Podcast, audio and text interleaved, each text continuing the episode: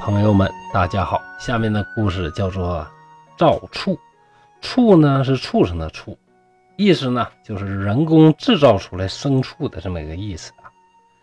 说眼魅这种法术啊，什么叫眼魅呢？大概其就是用一些邪术，在大街上拐卖人口、拐卖妇女啊、拐卖孩子啊，那这种这个邪法啊，就叫做眼魅之术。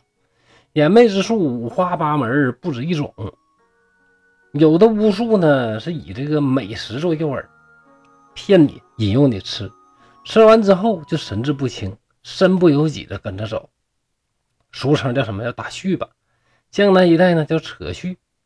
像我们东北这边啊，这个我小时候就听说一种说法叫拍花的，就你走在大街上，一个小孩来一个人往你脑袋上一拍，拍完你就懵了。人家让你干啥就干啥，让你说啥就说啥，带着你走啊，浑浑噩噩的。别人又问呐，这人是谁呀？哎，这小孩就会说，这是我爸啊。那这种呢叫拍花。传说的这个眼魅之术呢，那是神乎其神呐。而这篇故事呢，讲的就是这种神乎其神的这个眼魅之术。据说有一种巫术能够把人变成畜生。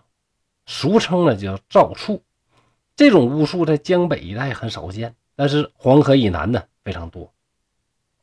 有这么一天，扬州南方嘛，有个旅店就进来一个人，牵着五头驴，顺手啊把这五头驴都拴在马厩了，就跟店伙计说：“哎，伙计啊，我跟你说好，我一会儿就回来，这几头驴就搁这放着，千万别给他们水喝。你要给他们水喝，回来别说我不给你结账啊。”说完呢，这人就出去了。这马厩啊，它是什么呢？上边有半拉棚子，所以说这些驴呢，这不少啊，这大半只身子啊都被太阳晒的。那太阳一转呢，越晒越厉害，越晒越厉害。这五头驴也被晒的是暴躁不安，又踢又咬啊。店主人心眼好使啊，就把这几头驴牵到阴凉的地方。牵到阴凉地方呢，那个地方有个槽子，槽里边有水。驴一看见水呀，这大热天的，挣扎着奔过去啊。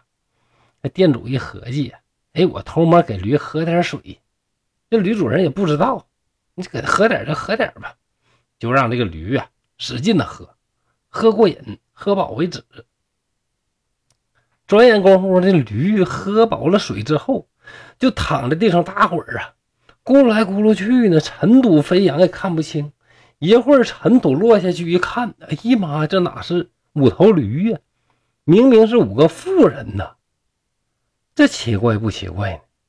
店主非常惊异，就问：“哎呀，呃，几位大姐，你们是怎么回事？怎么变成驴了呢？”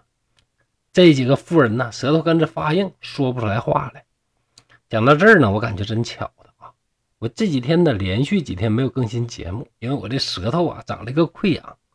哎呦，说话这个难受啊，就跟这几个妇人一样。你说我舌根发硬，还坚持给大家更新节目，你是不是应该给我点个赞呢？对吧？继续说这个故事啊。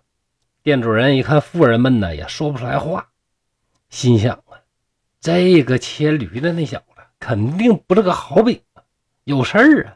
这是不是传说中那种眼魅之术呢？这他要回来了的话呢，我不能让他好了。就啊，把这几个妇人悄悄的藏屋里。过一会儿，吕主人就回来了，又牵来五只羊，把五只羊又往院里一拴。拴完一看，驴哪去了呢？就赶紧问店主：“哎，店主，店主，我那我那驴哪去了？”店主赶紧上前拉下去，又命人端上饭菜，就说：“哎，兄弟，别着急，别着急，先吃饭。驴啊，牵到后院去了啊，马上就来。我看他呀，这晒挺难受，牵过去了。”没有事一会儿就给牵回来啊！放心吧。店主出去之后，偷偷的把羊啊也给印出了水，结果这羊一打滚都变成了一什么呢？都变成了小孩这又是五个孩子。于是这店主人就命人呢，把这事儿悄悄的告诉给官府。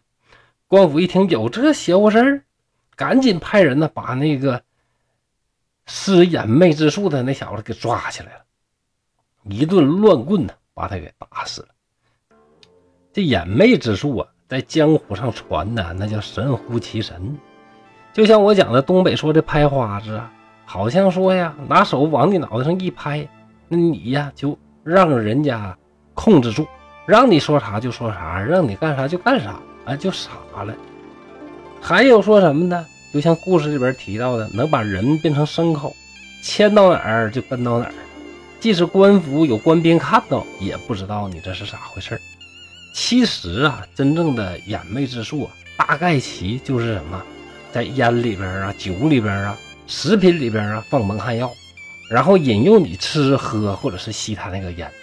吸完这个烟，吃完这个东西之后，人就变傻了，就会浑浑噩噩的跟着人家。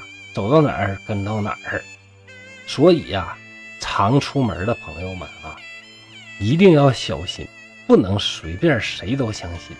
虽然说当前的社会非常和谐，但是还那句话呀，正午的阳光底下也有阴暗的角落，万一你要碰上坏人咋办呢？所以通过这一篇的故事啊，希望大家呀引以为戒，出去之后不要随便的相信人。不爱心泛滥，不贪图小利，不随便相信陌生人，那么你受骗上当的几率就会好很多。那你这个人呢，也会安全很多。您说对不对呢？好，故事啊就到这里。刘侃山在沈阳，祝大家幸福快乐。我的舌头根儿啊，现在真的非常硬，所以本集啊讲的可能不是很利索，希望大家能够原谅。谢谢各位，再见。